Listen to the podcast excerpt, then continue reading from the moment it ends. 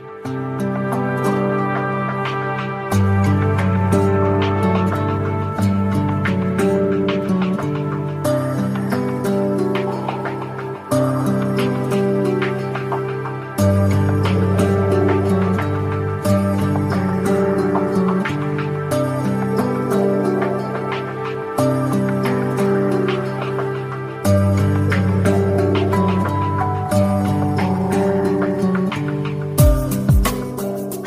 各位亲爱的朋友，你们好，欢迎来到一心闲聊站，我是主播一心。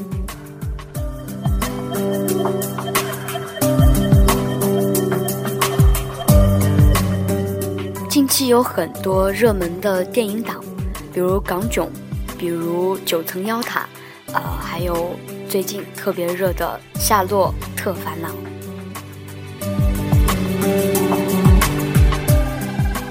其实，在我印象当中，最深刻的应该是《夏洛特烦恼》。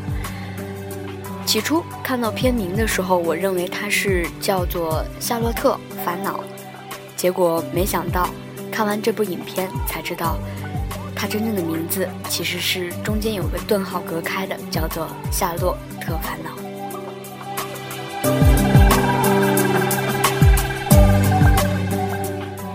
昨天呢，有幸和朋友去看了这部电影。其实起初呢，我对开心麻花街呢就是一直非常喜欢，所以当他们拍出电影的时候，呃，心里也是非常期待的想去看。看完了这部电影，突然想和你们说说话。夏洛在影片的结尾搂着马冬梅的腰不撒手，最后一句台词结束了。马冬梅死命挣脱着夏洛说：“夏洛，我他妈写字儿呢。”观众还没有来得及擦干眼泪，就又被逗笑了。电影结束时，长灯亮起，字母开始翻转。我拉着同伴准备要走，而同伴却说：“先别走，坐一会儿。”我在想，万一我被屏幕吸进去，也穿越回到了过去，怎么办呢？关于回到过去这个命题，就好像见鬼一样的存在。明知道不可能发生，每次提起还是饶有兴趣的想去有意猜想。比如，网上曾经火过这么一段话，也受到了无数人的转发。他说：“多么希望有一天突然惊醒，发现自己是在小学的一节课上睡着了，现在经历着的一切都是一场梦。”桌上满是你的口水，你告诉同桌，你做了一个好长好长的梦。同桌骂你白痴，让你好好听课。你看着窗外的球场，一切都那么熟悉。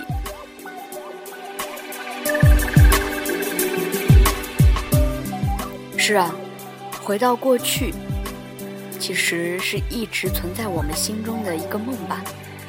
这样的白日梦总是不嫌多，因为生活里的遗憾总也不嫌多，所以昔日的苦楚和精神上的缺失总是有意无意地钻进脑袋里，想着如果可以回到过去，那该多好呀。夏洛也是一样，不满足生活的现状，遗憾的过去，乏味的当下，无望的未来。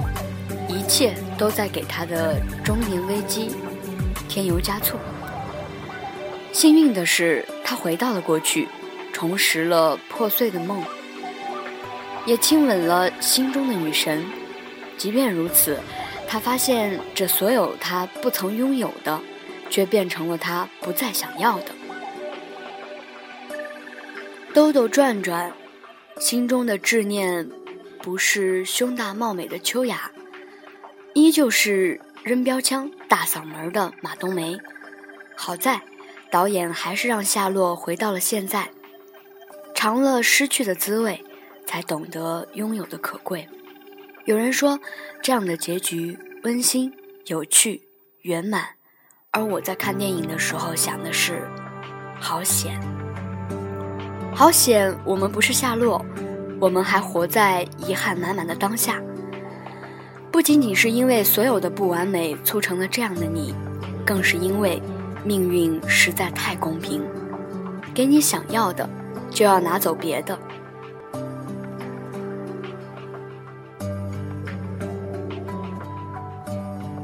如果需要用失去的代价换来完美无瑕的生活，我是不能接受的。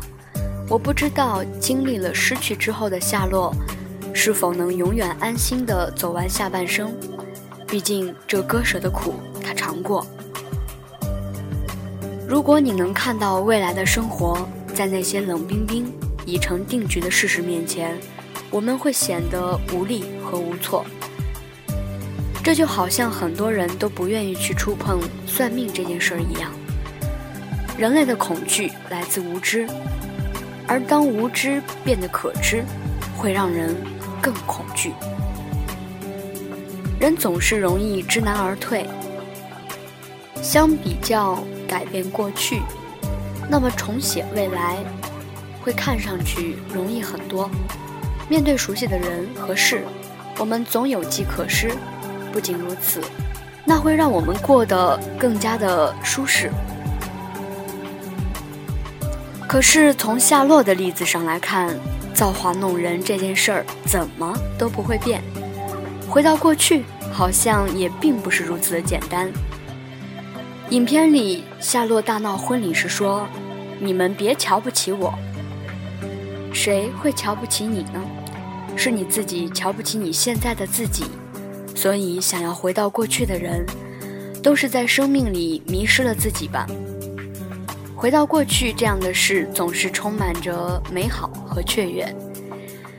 意淫出的生活，总是比现实要多了几分滋味。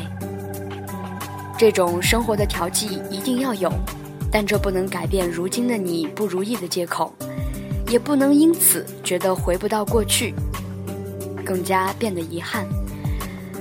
幸福的人生有很多种，哪种都能让你尝得到。心不甘才是生活的本相。生活中有很多的不情愿，但我始终相信，道理听多了，其实还是比较容易过完这一生的。